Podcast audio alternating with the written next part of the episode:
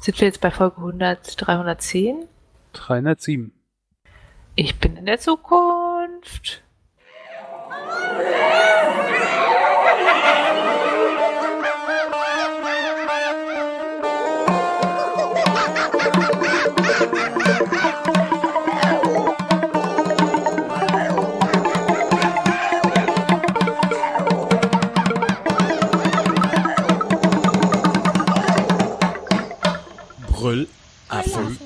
Couch.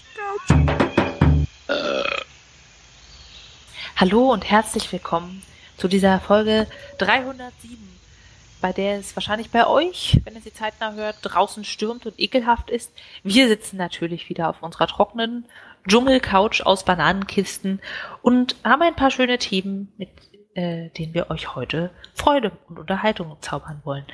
Und mit mir auf der Bananenkiste hockt der Spritti. Hallo, mich hat's auf die Couch geweht. und neben mir ist Apfelkern. Hallo Apfelkern. Hallo.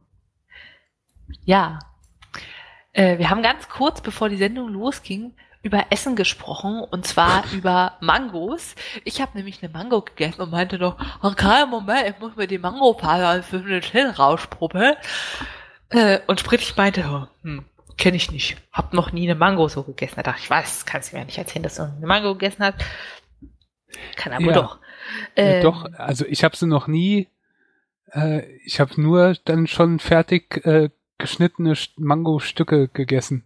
Ich hätte dir auf Anhieb nicht mal sagen können, wie eine Mango aussieht. Also ich hatte eine grobe Ahnung, aber ich habe echt in meinem Leben noch nie eine Mango gekauft. Aber ich, also esse sehr gerne, also den Geschmack mag ich. Das ist nicht so das Problem, aber Aber ist die dann nicht richtig teuer, wenn du die vorgeschnippelt kaufst? Also ich habe keine Ahnung, ich kaufe die ja nicht Nee, vorgeschnippelt. nee, die haben dann andere Leute gekauft und geschnippelt und äh, Obst klein geschnippelt und sowas. Ach Dann so, äh, gibt's das sie heißt- auf dem Teller oder so, aber ich habe sie nie für Ah. mich gekauft. Ach so, verrückt. Also eine Mango ist eine Frucht, die eher oval aussieht, also eher länger als breit und die Farbe reicht so von einem Grün, wenn sie eine schöne importierte Unreife ist, bis hin zu grün-gelb und richtig gelb mit ein bisschen rot, wenn sie reif ist. Ähm, ja, wie fühlt sie sich an von der Konsistenz? Wenn sie sich wie ein Apfel anfühlt, äh, liegen lassen, dann habt ihr auch keine Freude dran, weil das Ding einfach nur sauer und knackerhart ist. Die sollte schon ein bisschen nachgiebiger sein. Vielleicht vergleichbar mit einer reifen Avocado. Und im Inneren der Mango gibt's einen relativ großen, flachen Kern. Sieht aus wie eine ovale Scheibe. Und ich habe mich ja lange damit geplagt, wie schneide ich eine Mango gut klein. Es gibt da zwei Sachen, die man machen muss, nämlich Nummer eins, die Schale entfernen und Nummer zwei, den Kern innen rauspopeln. Und am besten funktioniert es, wenn ich die so hinlege, dass ähm, ein Ende, quasi ein längeres nach unten zeigt und dann parallel zum Kern eine Hälfte abschneide und dann die andere, damit quasi in der Mitte eine Scheibe übrig bleibt, in der der Kern enthalten ist und links und rechts eine, ja, eine Halbkugel mit Fruchtfleisch abfällt. Dann kann man in diesen Mangohälften mit nur Fruchtfleisch ein Gitternetz einschneiden, also längs und quer, schön bis unten zur Schale. Das Ganze dann umstülpen, dass die erst konvexe Wölbung nach innen gedrückt wird und dann konkav wird. Und dadurch stell, ähm, stellen sich die Mango-Stückchen so richtig auf. Wie so ein kleiner Igel sieht das dann aus. Und man kann die direkt von der Schale runterschneiden. Also das funktioniert sehr gut. Man muss ein bisschen üben, dass man nicht äh, das Fruchtfleisch direkt von der Schale runterschneidet und die durchlöchert und dann am Ende alles auseinander plumpst. Aber mit ein bisschen Übung klappt das gut. Und da, wo der Kern zentral drin ist, kann man einmal ganz prima die Schale zirkulär entfernen und am Rand das Fruchtfleisch abschneiden. Aber dann kommt halt der Problem, wo ich mir immer die Zahnzwischenräume voll fussel. Es ist dann eben an diesem faserigen Kern, da ist so richtig faseriges Ballaststoffzeug, irgendwie Zellulose oder sowas wird das sein, dran, was halt gut schmeckt, weil es richtig fruchtig ist, aber gleichzeitig sich nicht gut anfühlt im Mund. Und ich schneide alles, was so weg ist, immer ab und den Rest nage ich sauber, damit eben nichts verschwendet wird. Und dann hat man so richtig Ollzeug zwischen den Zähnen. Ein bisschen wie Popcorn, weißt du, diese kleinen Maishülsen, die so Oll dazwischen klemmen, nur irgendwie zehnfach schlimmer. Trotzdem mag ich Mango sehr. Dank der Erfindung der Zahnseide geht das ja alles. Nichts, was ich mal schnell unterwegs machen würde, aber für zu Hause super Sache. Ich äh, guck mal, ob ich noch irgendwie ein Bild davon finde. Dann kann man sich alles noch mal ein bisschen besser vorstellen, ne? wenn es so ein bisschen visualisiert ist. Das habt ihr auch nur in der dem Couch, dass ein Apfelkern über Mangokerne lästert. also wirklich, Apfelkerne machen mir keine Probleme an den Zähnen und schmecken auch besser. Tja, okay, Spritti. Jetzt lass uns mal über die anderen Früchte reden. Über Jetzt ist ja schön, dass ich was gelernt habe. Lernen ist wichtig.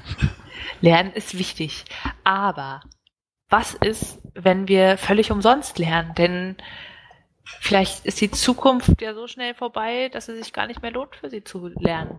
Das zumindest ist die ähm, ja, Motivation hinter den Protesten mit dem Namen Fridays for Future, den Schüler und Studenten gerade weltweit durchführen. Hast du davon schon mal gehört? Ich meine, du bist ja selber jetzt nicht Schüler oder Student, aber. Ich habe so nebenbei mitbekommen. Ja. Dass die da die Schule schwänzen und äh, in den Straßen randalieren und sowas, die Kinder. Das ähm, geht ja gar nicht. Finde ich gut, dass wir so dieses Thema ansprechen. genau. Also es ist halt natürlich eine sehr kontroverse Sache, weil die Kinder die Schule schwänzen und dann auch, wenn sie das regelmäßig machen, im Stoff hinterher sind. Trotzdem finde ich den Ansatz irgendwie sehr, sehr wichtig. Also, dass sie sagen, Moment mal, wir sind die zukünftige Generation, aber ihr und, äh, entscheidet über das, was mit dem Planeten und damit auch mit unserer Zukunft passiert. Äh, warum, also das Zitat lautet, Why should I be studying for a future that soon may be no more, when no one is doing anything to save that future? Um, and what is the point of learning facts when the most important facts clearly means nothing to our society? Das ist ein Zitat von Greta, äh, Greta Thunberg, einer 60, 16-jährigen Klimaaktivistin. 60-Jährige sind natürlich auch willkommen, mm, die so ein bisschen das Leitbild dieser ganzen Bewegung ist. Sie hat in Schweden angefangen, diese Proteste zu organisieren und inzwischen ist es wirklich eine weltweite Sache. Jetzt am vergangenen Freitag waren äh, zum ersten Mal über eine Million Teilnehmer mit dabei, die eben ein Zeichen setzen wollten. Und ich finde das eigentlich richtig gut. Denn dass es einen Klimawandel gibt, ich meine, seit wann weiß man das? 20 Jahre mindestens? Ich weiß es ehrlich gesagt nicht, aber es naja, ist eine ob lange. es wirklich einen gibt. Ja. Ich bin mir da ja nicht so sicher. Ich weiß. Alles Fake, Fake News. News. Ach, Fake News. Manchmal ist es auch einfach unbequeme Wahrheit. Ähm, ja. Und auf der einen Seite denke ich mir so, macht da mal ein Zeichen und macht Aufmerksamkeit, aber gleichzeitig ist es auch wichtig, dass diese Schüler dann selber Verhaltensänderungen durchführen und dadurch ihre nächsten Kontaktpersonen, wie zum Beispiel Eltern oder auch Freunde, die jetzt selber nicht so umweltaktiv oder bewusst sind, da beeinflussen und sagen, hey, heute vielleicht mal Fahrrad statt Auto oder auf tierische Produkte verzichten oder nein, wir brauchen jetzt nicht das neue farblich abgestimmte Outfit von Primark, sondern können auch einfach das anziehen, was wir haben. Solche Dinge. Ich finde das zum einen super, dass äh, die Kinder das machen. Ja. Dass ähm, die haben natürlich recht, das ändert sich nichts. Das war schon in meiner Jugend so, das war wahrscheinlich in deiner Jugend so. Alle wussten, dass die Umwelt langsam zugrunde geht und ähm, immer hat die ältere Generation nichts oder nicht genug geändert und ähm, von daher finde ich das durchaus gut. Und ich meine, die tun jetzt alle so, als würden die ihr Leben lang freitags nicht zur Schule gehen.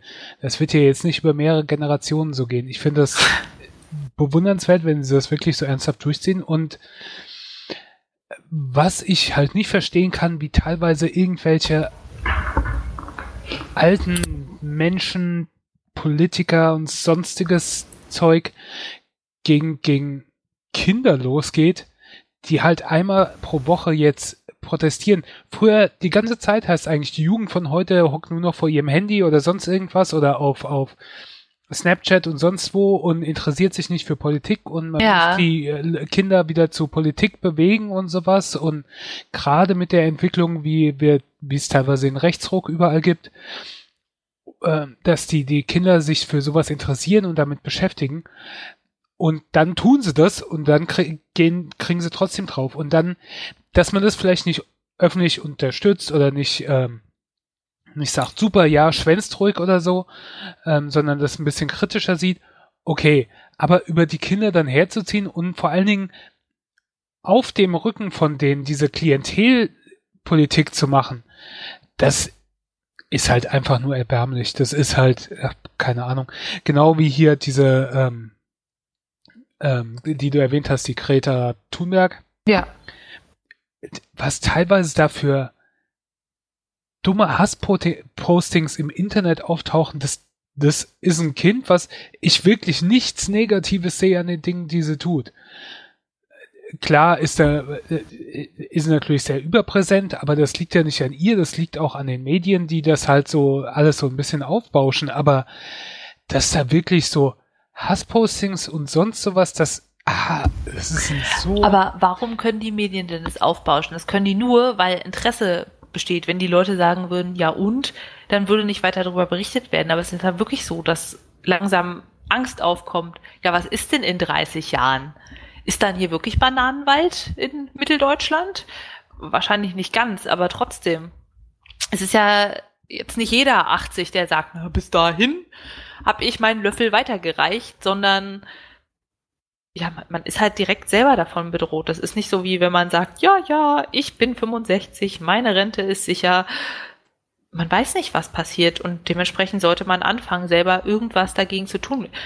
Selbst wenn man sagt, ich finde es doof, auf die Straße zu gehen, das ist nicht meinem Charakter entsprechend, oh, ich traue mich nicht, die Schule zu schwänzen, sollte das trotzdem einen beeinflussen, zu, nachzudenken über Dinge, die man machen könnte und dann auch was am Verhalten zu ändern. Das heißt natürlich nicht sofort, dass man in ein klassisches Bild Kartoffelsack äh, in einem Minikästchen vegan, nein, frutarisch leben soll und gleichzeitig Umweltaktivist ist, sondern auch einfach kleine Schritte erstmal zu machen in die richtige Richtung. Ne? Denn jeder muss irgendwo anfangen. Und ich finde es auch ganz interessant, die Seite Fridays for Future.de hat ein FAQ und da geht halt ein riesiger Anteil schon mal an das Rechtliche. Also von wegen, ist es legal? Wie ist man in der Zeit versichert? Kann die Polizei irgendwie einen zwingen, wieder die Schulpflicht wahrzunehmen? Also ich glaube, da herrscht halt auch wirklich Verunsicherung bei den Schülern. Dürfen die das wirklich? Weißt du, das heißt ja immer, ja, Meinungsfreiheit wird bei uns ganz groß geschrieben und jeder darf protestieren, aber bitte nur innerhalb seiner Freizeit und bitte nur, wenn es niemanden stört. Ja. Ist, Also, äh, Ich habe letztens auch in Berlin so einen kleinen Protesthaufen gesehen von Veganern am Alex. Irgendwie 50 Leute, die dann Schilder hochgehalten haben mit Tiere sind auch Lebewesen und so weiter. Und dann standen da um diese 50 Leute zehn Polizeiwegen und haben nichts gemacht. Und ich denke mir so, Moment mal, das sind ja irgendwie die friedlichsten Leute, die wollen, dass wir anderen Lebewesen nichts antun, unserem Planeten nichts antun und dann umzingelt ihr die, als wären das irgendwelche Schwerverbrecher? Äh? Oder ist es so Schutz von denen? Naja. Ach. ja, das ist alles so ein bisschen scheinheilig. Das, Kannst du dir vorstellen, wenn du jetzt Schüler wärst, dass du an diesem Protest teilnehmen würdest? Oder würdest du sagen, boah, nee. Ähm,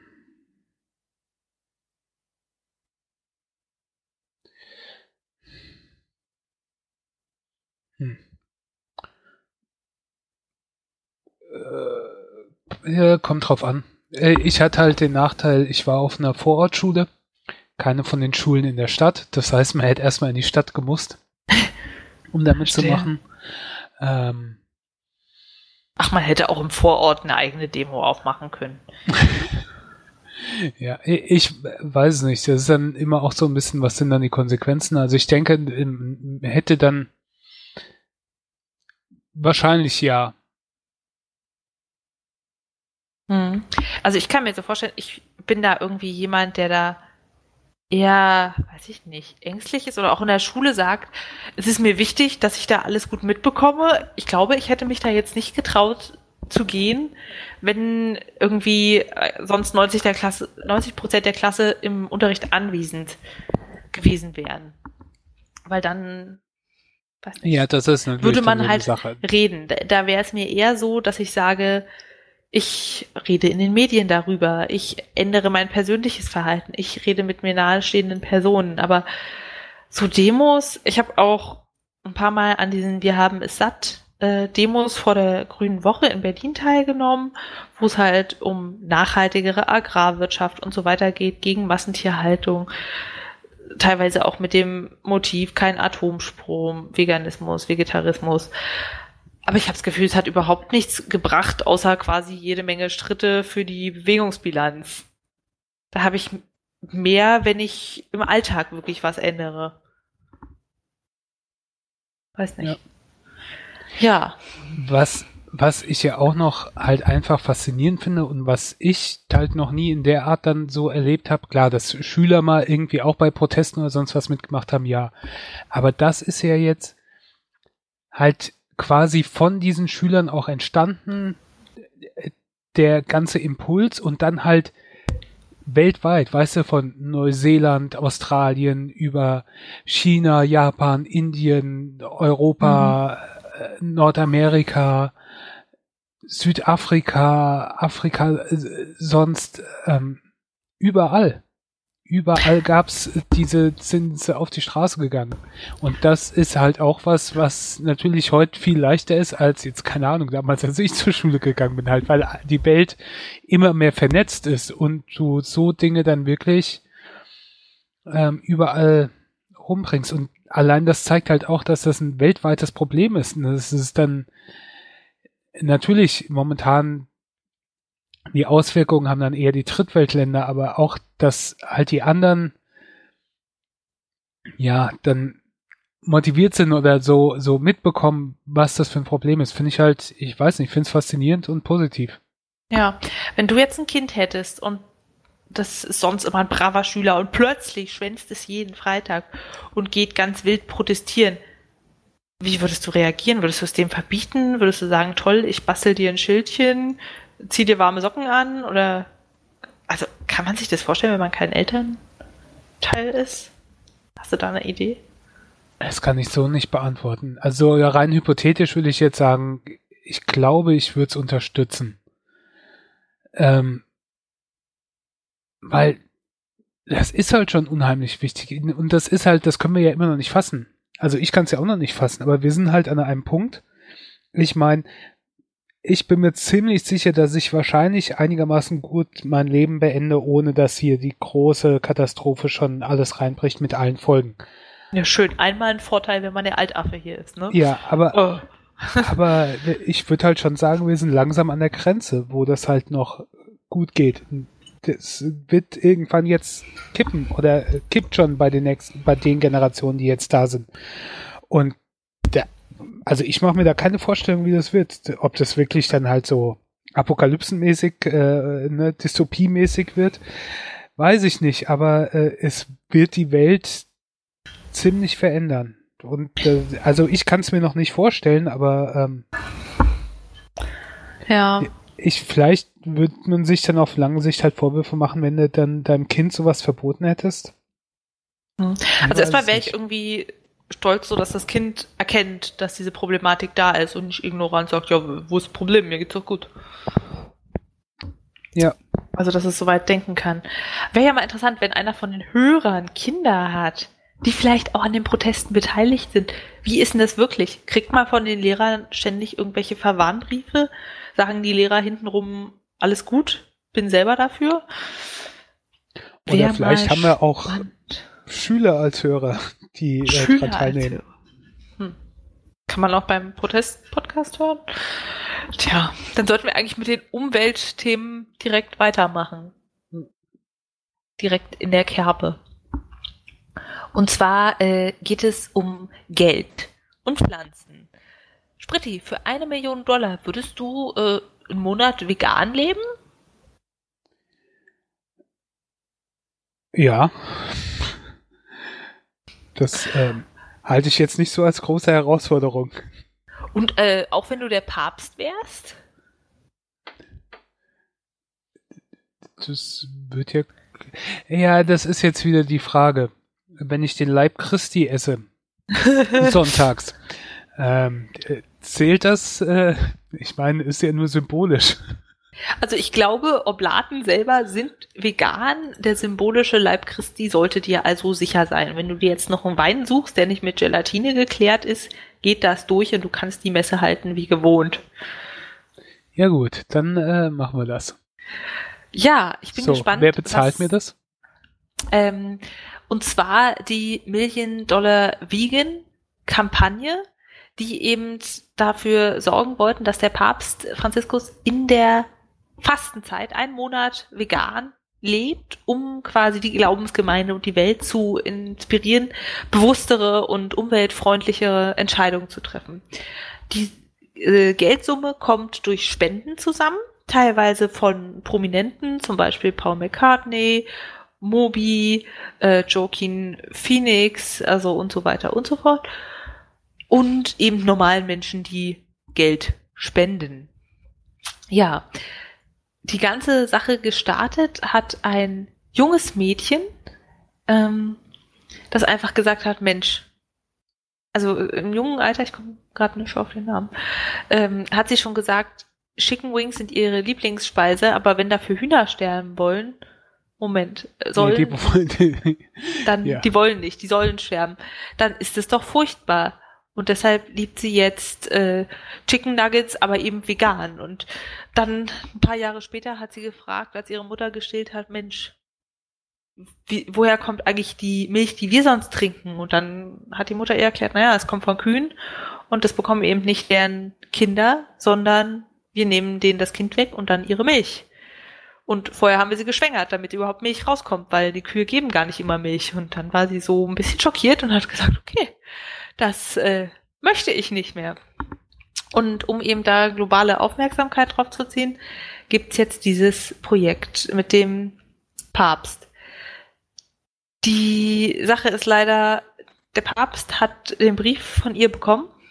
Genesis Butler übrigens. Genesis Butler, ich. genau, das war so ein sprechender Name. Genesis. Wow, der Name ist ein bisschen Programm. Und er hat gesagt, ja, danke für deine Sorgen und danke für deine Gedanken. Ich schließe dich in meinen Gebeten ein. Keine wirkliche Stellungnahme zu den ganzen Sachen. Und das fand ich doch äh, schade. Weil das wäre eine Chance gewesen für den Papst, sich da auch zu positionieren und zu sagen, ja, ich äh, bin mehr als hier so ein internationaler Glaubensguru, sondern versuche was zu verbessern. Wobei ich sagen muss, der ist ja eigentlich relativ aktiv. Nur hat er wahrscheinlich so einen Hintergrund als äh, Südamerikaner, dass er gerne gegrilltes Fleisch mag. Weiß nicht, da ist der Umgang auch noch ein bisschen anders. Oder? Also ich habe das Gefühl, die sind eher so, ja, was schmeckt, ist gut und deshalb ist es so.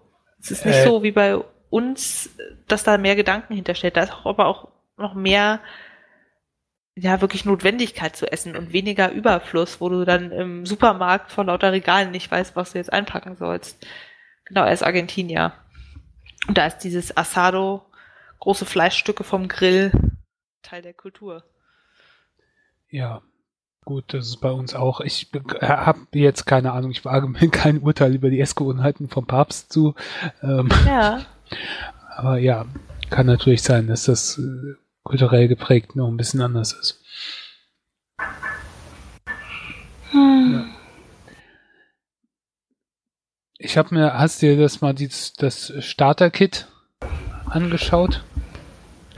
Äh, nee, ehrlich gesagt nicht, weil ich schon weiß, was man essen kann. Aber erzähl's mir. Ich noch nicht, ich habe das gerade eben, als du angefangen hast, äh, Die Seite- runtergeladen und äh, mal meine äh, E-Mail-Adresse, die ich für so Sachen dann nehme, äh, da angegeben.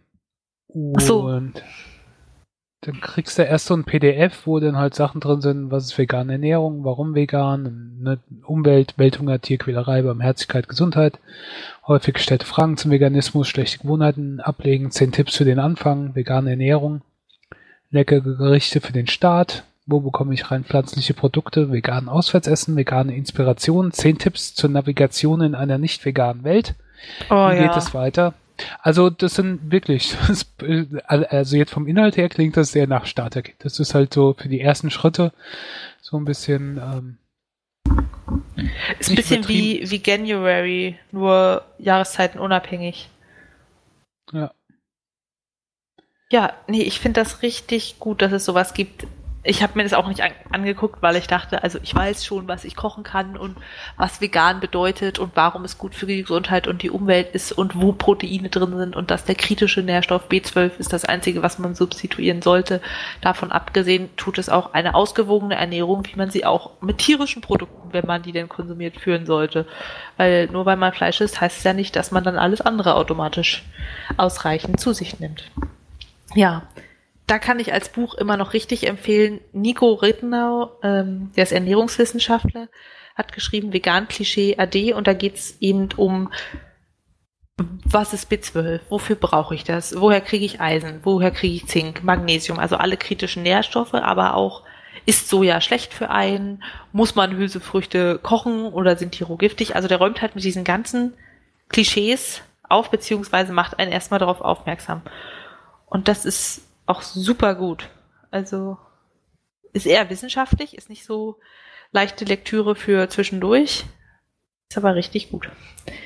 Ja, ich habe das Gefühl, das Ganze läuft im Sand. Der Papst macht sich da nichts draus.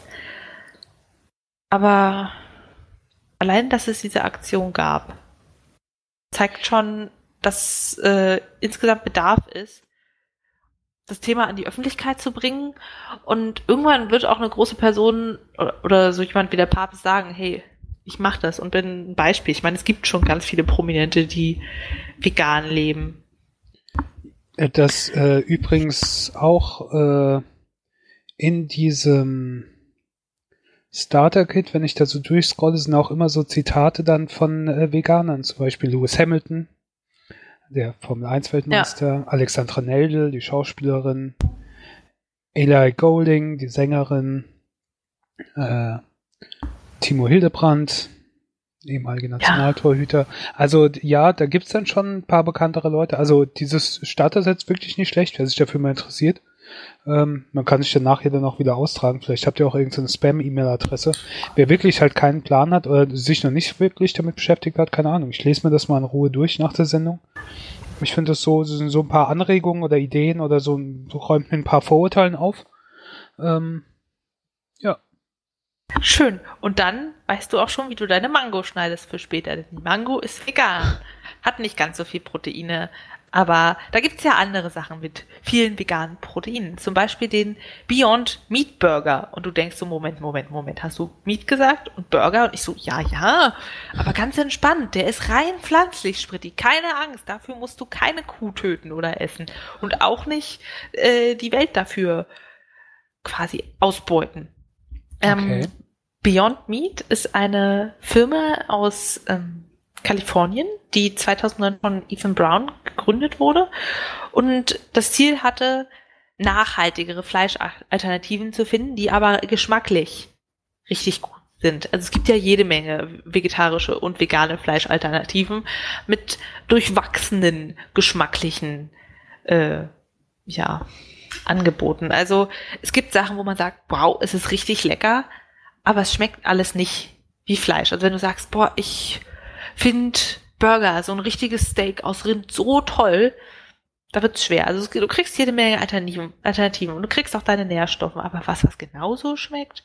Hm, und dann kommen immer diese Fleischesser und sagen immer so, Veganism is nice, but Bacon, Bacon.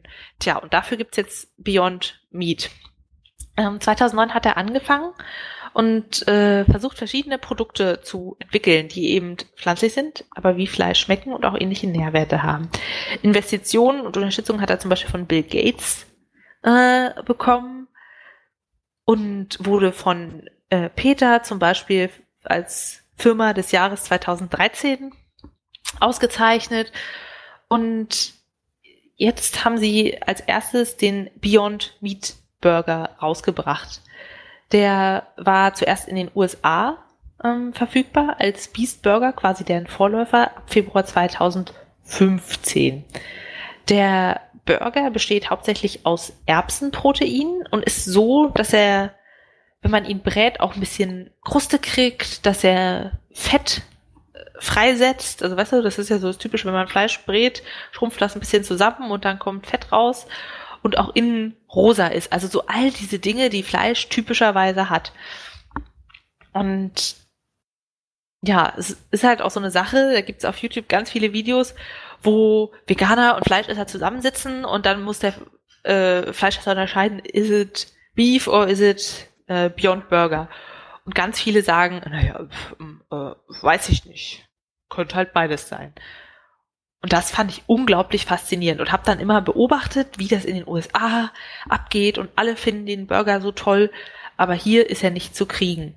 Bis jetzt.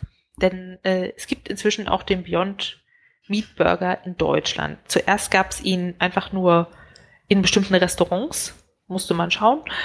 Und dann gab es ihn in der Metro, allerdings nicht so wie in den USA, Zweierpackung, ähm, sondern 42 Stück tiefgefroren. Ach ja, übrigens, das Besondere ist auch, der Beyond Meat Burger liegt in den amerikanischen Supermärkten, wo er einfach weitgehend äh, verfügbar ist, nicht irgendwo an der Seite in der Gemüseabteilung, sondern zwischen den ganzen Fleisch- und Wurstprodukten. Was ich unglaublich gut finde, denn welcher, keine Ahnung, ich stelle mir da so den bärtigen Texaner vor, der sagt, I bacon. Und der geht natürlich nicht in die Tofu-Abteilung. Hallo? Wie kommt er denn dazu? Aber dann liegt eben dieser Beyond Meat Burger direkt da drin und naja, vielleicht rutscht der mal zufällig in den Einkaufswagen. Ähm, ja, in Deutschland verfügbar in der Metro als 42 Stück Packung tiefgefroren für irgendwie knapp 100 Euro, ich weiß nicht, 95, so in dem Dreh. Und jetzt gab's das aber auch für alle, die eben keinen Zugang zur Metro haben mit entsprechender Karte über GetNow. Damit hatte ich bis jetzt gar nichts zu tun. Ich weiß nicht, ob du die kennst. Ich habe immer nur Werbung gesehen. Es ist irgendwie so ein Lieferservice für, ich weiß nicht mal, ob Essen oder. Sorry, wie nochmal? Alles Genau, wie bekomm's jetzt? Okay. Nee, Dein Supermarkt im Internet.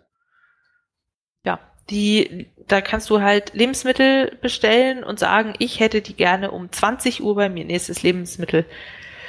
Und da gab es auch diesen Beyond Burger und mit dem Neukundengutschein von 15 Euro gibt's den, äh, ja, für 84 Euro haben wir den gekauft. 42 Patties, tiefgekühlt. Und ich war schon ganz aufgeregt, als dieses Paket dann angekommen ist. Hat übrigens alles gut geklappt mit diesem Versand. Mm, man kann ihn leider nicht sofort essen, sondern muss den auftauen über Nacht im Kühlschrank. Und die Patties sind relativ dick, also schon so drei Zentimeter hoch und sehen aus wie rohes Hack. Also ich fand es ein bisschen unangenehm, dass es so hackig aussah. Sonst die, die klassischen Pflanzenburger, da, da sind halt Möhrenstückchen oben zu sehen. Weißt du, dass du merkst, gut, das ist halt wirklich kein Fleisch. Am nächsten Tag äh, habe ich die gebraten. Ich habe vorher YouTube-Videos geschaut und Anleitungen gegoogelt in äh, äh, veganer Butter. Zwei Minuten pro Seite in die richtig heiße Pfanne geben und es wird so richtig braun, wie man das von Fleisch kennt und gibt auch wirklich dieses Fett ab. Äh, wir haben den dann erstmal so gegessen, nur mit Zwiebeln obendrauf. Und, also im ersten Moment fand ich es irgendwie fast verstörend, wie fleischig das Ganze geschmeckt hat. Also da ist, auch so ein rauchiges Aroma mit bei. Ja, ich weiß nicht, die Konsistenz und Textur ist richtig angenehm und außen knusprig, innen saftig. Aber ich fand das so verstörend, dass es so wie Fleisch geschmeckt hat. Keine Ahnung, wann ich jetzt mal einen Rinderburger oder sowas gegessen habe. Ich fand das sehr seltsam. Als sie das dann nochmal gegessen haben, dachte ich mir schon so mehr, ja, ist gut. Also es ist, ist echt sehr lecker. Und ich habe jetzt meinen Eltern mal testweise, wir haben ja 42 Stück, nein, nicht mehr ganz, aber wir haben es ja quasi im Tiefkühler, welche mitgegeben bin total gespannt, was mein Vater, der hat also der ganz typische Fleisch ist mein Gemüse und Gemüse ist nur Deko auf meinem Teller, hier kannst du haben. äh, Mann ist, was der dazu sagt.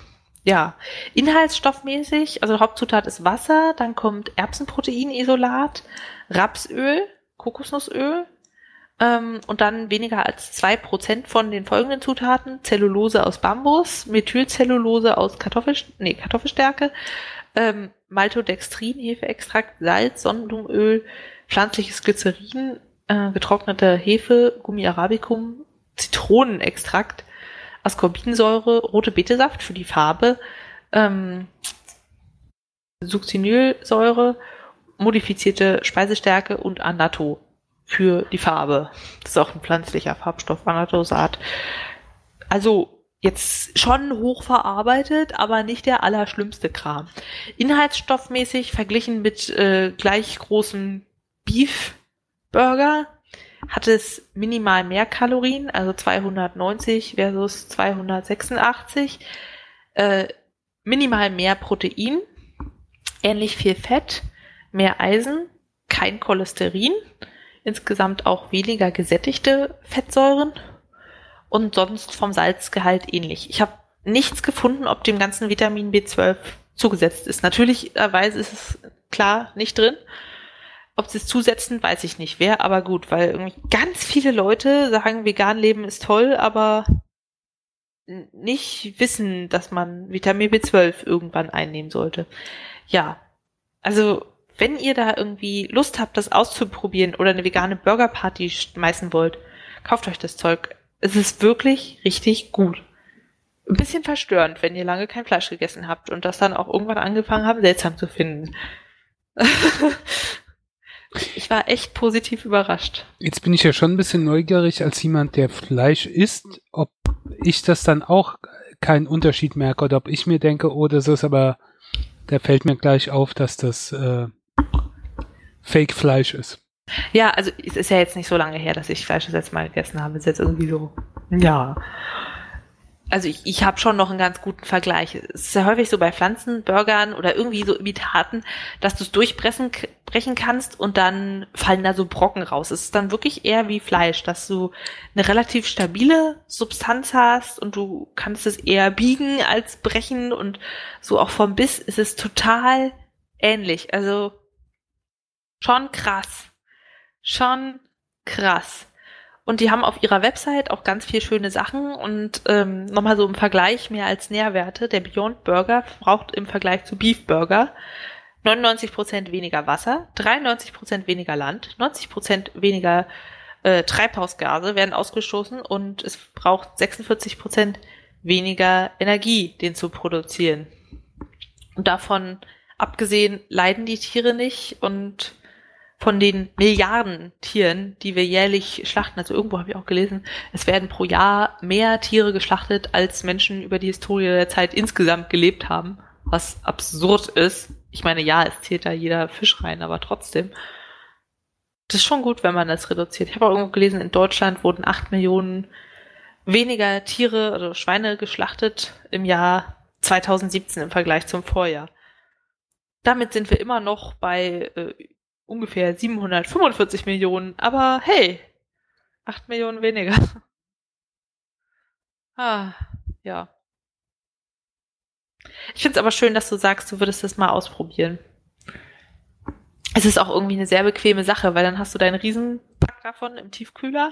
Die sind auch sehr ähm, kompakt gestapelt, das heißt, braucht gar nicht so viel Platz. Kannst dir immer abends einen rauslegen, taut auf über Nacht und am nächsten Tag gibt's halt Burger, ohne eben den Planeten dafür zu quälen. Und die Tiere. Ja. Ja. Ich bin echt begeistert. Übrigens, in den USA gibt es von der Firma auch noch äh, Würstchen. Vegane Würstchen sind bis jetzt auch echt, was ich alles so probiert habe, war nicht so geil. Also entweder sie sind bröselig, es gibt ja keinen Darm, das ist alles irgendwie seltsam da fehlt was, man merkt es. Mm, Hack, so einfach pures Hack gibt's tiefgekühlt, wo man dann meinetwegen Chili mitmachen kann oder was man halt so mit Hack macht. Ja, ich hoffe, die Sachen kommen irgendwann auch nach Deutschland und ich würde mir wünschen, dass es natürlich auch nicht nur so relativ kompliziert verfügbar ist. Für eben mal ausprobieren, 42 Stück kaufen, ist schon ganz schön happig. Preislich sind wir übrigens günstiger dran. In den USA gibt es zwei Patties für 5,99 Dollar. Ähm, und wenn man jetzt rechnet, 42 für ungefähr 95, nicht schlecht. Wie auch immer die es machen. Übrigens gibt es den erst seit diesem Jahr in Europa, weil das vorher so einen überraschend hohen Bedarf gab in den Vereinigten Staaten, dass sie da mit der Produktion gar nicht hinterherkam. Ist schon irgendwie ein tolles Zeichen, dass es so klappt. Ja, wenn man sagt, pro Patty irgendwie ein bisschen über zwei Euro, das finde ich völlig gerechtfertigt. Ja, ist auch ein gutes Zeichen, wenn es in den USA so gut ankommt. Da ist ja die Burgerkultur dann noch äh, ausgeprägter als bei uns. Ja. Okay. Ja. So, bevor ihr jetzt abschaltet, weil, wir weil ihr denkt, wir sind der ultimative Öko-Podcast, Spritti, bring on the entertainment. yes, yes. ähm, kennst du den Jungen im gestreiften Pyjama? Äh, nee? Ist im 2006 erschienen, ein ziemlich erfolgreiches ähm, Jugendbuch, ist auch verfilmt worden, ist geschrieben von John Boyne. Ich habe es nicht gelesen, also ich kenne grob die Handlung, aber ich habe es nicht gelesen. Es spielt, wie man sich vielleicht am Titel schon denken kann, halt um, äh, um, um KZ, um die Zeit des Zweiten Weltkriegs und Judenverfolgung. Und der Autor hat jetzt ein Buch geschrieben, das heißt äh, Der Junge auf dem Berg. Was heißt jetzt? Das ist, glaube ich, letztes oder vorletztes Jahr oder so erschienen. Ähm, taucht zwar auch der Junge im Titel auf, spielt zur selben Zeit, äh, ist aber keine Fortsetzung oder sonst irgendwie sowas. Die, äh, ja, Leute, die das andere Buch gelesen haben, werden sich das schon denken können. Im Prinzip ist die Handlung, unsere Hauptfigur ist der kleine Pierrot, der wächst in Paris auf mit seinen Eltern. Ähm, sein Vater ist ein Veteran aus dem Ersten Weltkrieg, ist, kommt aus Deutschland, seine Mutter ist Französin. Und wir sind in der Zeit, wo langsam, also in der Zeit eigentlich zwischen dem Ersten und Zweiten Weltkrieg, als er groß wird. Dann äh, sein Vater äh, hat, hat der Krieg sehr verändert Hm. und er ja, leidet halt an posttraumatischem Stress. Ähm, aber das ist ja damals dann noch nicht so wirklich anerkannt. Und ähm, die Eltern trennen sich dann. Er lebt weiter mit seiner Mutter. Er hat einen besten Freund, der ist, der möchte gern Schriftsteller werden, ist, ähm, ich weiß seinen Namen gerade nicht mehr, ist auch egal, ähm, ist äh, jüdischer Abstammung. Er ist Jude und äh, die wachsen halt zusammen auf. Er wird von größeren Kindern geärgert und äh, dann kommt die Nachricht, dass sein Vater gestorben ist. Hm. Hat sich vor einen Zug geworfen oder es war ein Unfall oder es wird nicht so wirklich klar. Die Mutter muss dann für den Lebensunterhalt äh, kämpfen. Er krankt dann an, ah, ich glaube, Tuberkulose, wie auch immer. Auf jeden Fall stirbt sie relativ schnell. Er wird dann eine Weile von der Mutter seines besten Freundes aufgenommen und dann ähm, schickt sie ihn aber weg. Halt äh, kann man sich dann so ein bisschen denken, ne? der ist äh, halb deutsch, äh, kommt dann zu einer jüdischen Familie und wir sind kurz vor Kriegsbeginn und äh, ja, äh, es funktioniert dann nicht so und sie schickt ihn in ein Kinderheim und in dem Kinderheim wird er halt auch drangsaliert und dann meldet sich aber die seine Tante, die äh, Schwester des Bruders, mit die er vorher nicht gekannt hat. Die holt ihn aus dem Kinderheim, holt ihn zu sich. Die ist äh, Hauswirtschafterin ähm, bei einem Herrn und ähm, schmeißt er so ein bisschen den Laden und dann kommt er dahin und äh, geht auf Zugreise und kommt von Frankreich mit dem Zug dahin, wird im Zug dann noch gepiesackt von Jungen von der Hitlerjugend und landet dann da und die Tante holt ihn ab und ähm, nimmt ihn mit. Er, der wenn er ruhig ist, also er muss sich halt richtig benehmen, dann ist der Herr auch nicht so böse, ähm, weil eigentlich mag der keine Kinder, aber er ist auch nicht so oft zu Hause, ist oft äh, geschäftlich unterwegs und so weiter und so fort. Und dann stellt sich halt raus, dass dieser Herr äh, auf dem Berg, äh, der Berg ist der Obersalzberg und der Herr ist halt Adolf Hitler. Und ähm, der kleine Pierrot, der ist dann neun oder zehn oder irgendwie sowas. Und äh, ja, der äh, freundet sich dann so ein bisschen mit Hitler an. Und mehr möchte ich dazu dann eigentlich nicht äh, erzählen, aber wir lernen dann halt so, ja, mit, wie er groß wird in, auf dem Obersalzberg und äh, begleiten ihn bis nach Kriegsende. Wie alt ist denn Hitler dann in diesem, also Moment, du sagst, er lebt zwischen den Weltkriegen, das heißt, wir haben einen relativ jungen, aber nicht mehr Jugendlichen. Ja, also der Hitler. ist dann, der, der Junge kommt mit, ich weiß nicht, 10, 11 oder so äh, auf den Obersalzberg und ähm, nach einem Jahr oder nach zwei Jahren oder so ist dann Kriegsausbruch. Kriegsbeginn. Und ähm, ja, es wird dann quasi, ich glaube, im Krieg volljährig oder so und ist dann ein junger Mann, wenn der Krieg vorbei ist. Ähm, ja, und ähm, es ist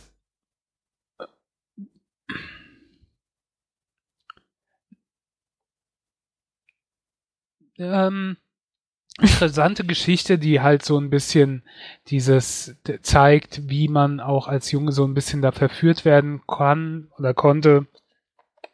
Ist alles natürlich ein bisschen vorhersehbar und äh, der Junge ist auch nicht wirklich, beziehungsweise am Anfang ist er sympathisch und später wird er so ein bisschen, ohne zu viel zu spoilern, zum Arschloch. Ähm, und das ist noch milder ausgedrückt. Ähm, hat dieses Bild, äh, Buch so einen ganz dollen Bildungsbeigeschmack, dass du die ganze Zeit äh, nein, unterschwellig nein. Fakten zugeschoben bekommst? Nein, nein, okay. hat's nicht. Das ist äh, Nee, das ist alles halt aus der Sicht von diesem Jungen geschrieben, der sehr naiv und natürlich, er ist noch ein Kind am Anfang und ähm, du, er erzählt dir Sachen und du als Leser also zumindest als erwachsener Leser, kennst halt die geschichtlichen Hintergründe und kannst das dann so ein bisschen einordnen und so. Und ähm, äh, äh, natürlich, ne, die Mutter äh, seines äh, jüdischen Freundes will ihn nicht haben, weil sie weiß, dass es halt losgeht, dass äh, sie verfolgt werden und dass ähm, das nicht gut ausgeht, auch für den Jungen, dass er ihn quasi weggibt, um ihn auch so ein bisschen in Sicherheit zu bringen und natürlich nicht mhm. auch noch für ihn sorgen kann, wenn sie sich eigentlich darum kümmert, dass er äh, ihr eigenes Kind erstmal irgendwie möglichst rettet in dem Sinn. Nur er kapiert das halt nicht, aber du siehst es halt schon, aber das wird jetzt nicht so drauf gezeigt, das musst du dir schon in dem Sinn geben. Also es ist natürlich ein Jugendbuch, aber man kann es auch als Erwachsener gut lesen, ist auch relativ schnell durch. Also wie gesagt, ich hatte es als Hörbuch und als Hörbuch waren es äh, fünf oder sechs Stunden. Ähm, also ist nicht so viel, keine Ahnung, wie viele Seiten das dann hat, aber. Äh, das atmest du einfach mal ganz fix weg mit deinen Ohrchen. Ja. Ähm. Ist ja auch egal, wie viele Seiten das jetzt hat. Es ist kein 1000 Seiten Wälzer. Ist schon mal eine gute Kernaussage. Ja, es ist, ähm, es ist ein sehr naiver Blick auf diese Zeit, aber zeigt auch, wie dieser eigentlich herzensguter Junge halt zu, ja nicht wirklich bösartig, aber sich so sehr verändern kann. Aber es ist, ja, kann man mal so zwischendrin lesen und ich weiß nicht, ich gebe dem siebenhalb von zehn Bananen. Es haben mich ein paar Sachen dran gestört, aber insgesamt fand ich es, ja, war okay zu lesen. Ja. Was anderes, was ich gelesen habe, ist eine Buchreihe Chroniken der Seelenfänger von Alexei Perchow. Ich bin mir unsicher. Ich habe erst habe ich gedacht, Alexei Perchow wäre der Autor, der diese russische Moskauer Supernatural Buchreihe geschrieben hat, wo ich gerade gar nicht weiß, wie sie heißt aber das war er gar nicht. Aber ich bilde mir ein, von dem habe ich auch was gelesen, ich bin mir aber unsicher. Du liest einfach zu viel, Spritti. Das ist die Antwort auf deine Frage. Ja, das ist auch schon ein bisschen länger her. Ich meine, die Chro- Chroniken von Ciala oder so ähnlich hieß das. Ich bin mir aber, ich bin mir nicht sicher, ob ich es gelesen habe oder ob es mir nur bekannt vorkommt. Ich weiß es nicht. Aber es, äh, ich werde demnächst mal reinschnuppern und dann werde ich wissen, ob ich es gelesen habe schon mal oder nicht. Ähm, Chroniken der Seelenfänger besteht aus vier Büchern, Schwarzer Dolch, Dunkler Orden, Goldenes Feuer, Glühendes Tor. Und äh, es spielt in einer fiktionalen Welt, die aber an unserem Mittelalter orientiert ist. Es gibt so ein paar Sachen. Es gibt zum Beispiel einen Papst und es gibt eine Kirche und es gibt eine Inquisition und es gibt äh, manche Landschaften und Länder, die ähnlich klingen wie uns. Es gibt aber auch andere Sachen, wie Sachen wie Länder, die heißen Leserberg oder sonst irgendwie sowas. Also es ist orientiert sich an unserer realen Welt, aber es hat äh, fiktionale Elemente. Und die Hauptperson äh, ist Ludwig von van Normain. Der ist ein Seelenfänger. Es gibt äh, so ein äh, eine Gesellschaft, eine Gruppe von, von Seelenfängern, die ähm, mit speziellen Dolchen ruhelose Seelen sehen können, dunkle Seelen sehen können und die umbringen, bevor die Schaden machen. Das sind halt quasi so böse Geister, die aber Leute umbringen können oder in den Wahnsinn treiben können oder angreifen und die sind quasi die einzigen, die dagegen vorgehen können. Ähm und die Bücher sind, es steigert sich. Also ähm, das erste war meiner Meinung nach das Schwächste, Schwächste. Vor allen Dingen, man ist mittendrin, man ist gleich mittendrin und kapiert erst dann so nach und nach die Zusammenhänge, was eigentlich ganz okay ist, aber ja. Ähm, Ludwig von Normain zieht halt eigentlich durch die Gegend, erlebt Abenteuer, wird dabei begleitet von einer ruhenlosen Lichtenseele, die ähm, sehr nervig ist, aber für so ein bisschen die Comedy-Elemente da ist und einem Animatus. Ein Animatus ist ein äh, Gegenstand, in dem Fall eine Vogelscheuche, die auf einmal zum Leben erweckt wurde, aber auch nur für bestimmte Leute mit einer gewissen Gabe sichtbar ist. Und mit denen zieht er halt durch die Gegend und erlebt Abenteuer. Und das Ganze hat was sehr Episodenhaftes. Durch alle vier Bücher können wir sich das so ein bisschen vorstellen wie eine Fernsehserie. Du hast ähm, pro Buch so ungefähr drei, vier Missionen, wo er irgendwo hinkommt und gegen dunkle Seelen, sonstige Dämonen, sonst irgendwas kämpft. Äh, es gibt Charaktere, die auftauchen, die man dann später in dem nächsten Buch, in der Episode wieder sieht. Hat was sehr Episodenhaftes und dazu gibt's einen großen roten Faden, der sich über alle vier Bücher entwickelt bis zum Finale. Ähm, über einen Endgegner und man erfährt immer in jeder Mission ein bisschen mehr. Also es hat was sehr von der Fernsehserie haftes, wie es aufgebaut ist. Und ähm, wie eine Fernsehserie, wenn man mal den Anfang hat, steigert man sich auch mehr rein und lernt die Charaktere besser kennen und ähm, kommt, ja, äh, weiß nicht, hängt dann so ein bisschen mehr drin und ist so ein bisschen spannend und man will wissen, wie geht's weiter. Ähm, ja, äh, insgesamt gebe ich dem Ganzen sieben von zehn Bananen. Wie gesagt, es steigert sich. Ich fand's gut, jetzt aber auch nicht, dass ich sage, man muss es unbedingt lesen, aber wer so ein bisschen so Fantasy, Mittelalter-Fantasy mit bösen Geistern, Dämonen und sowas haben will, ähm, ja, lesenswert. Konnte man nebenher lesen. Also, wie gesagt, es hat mich ja so bei der Stange gehalten, dass ich alle vier Bücher dann schon hintereinander weggelesen habe.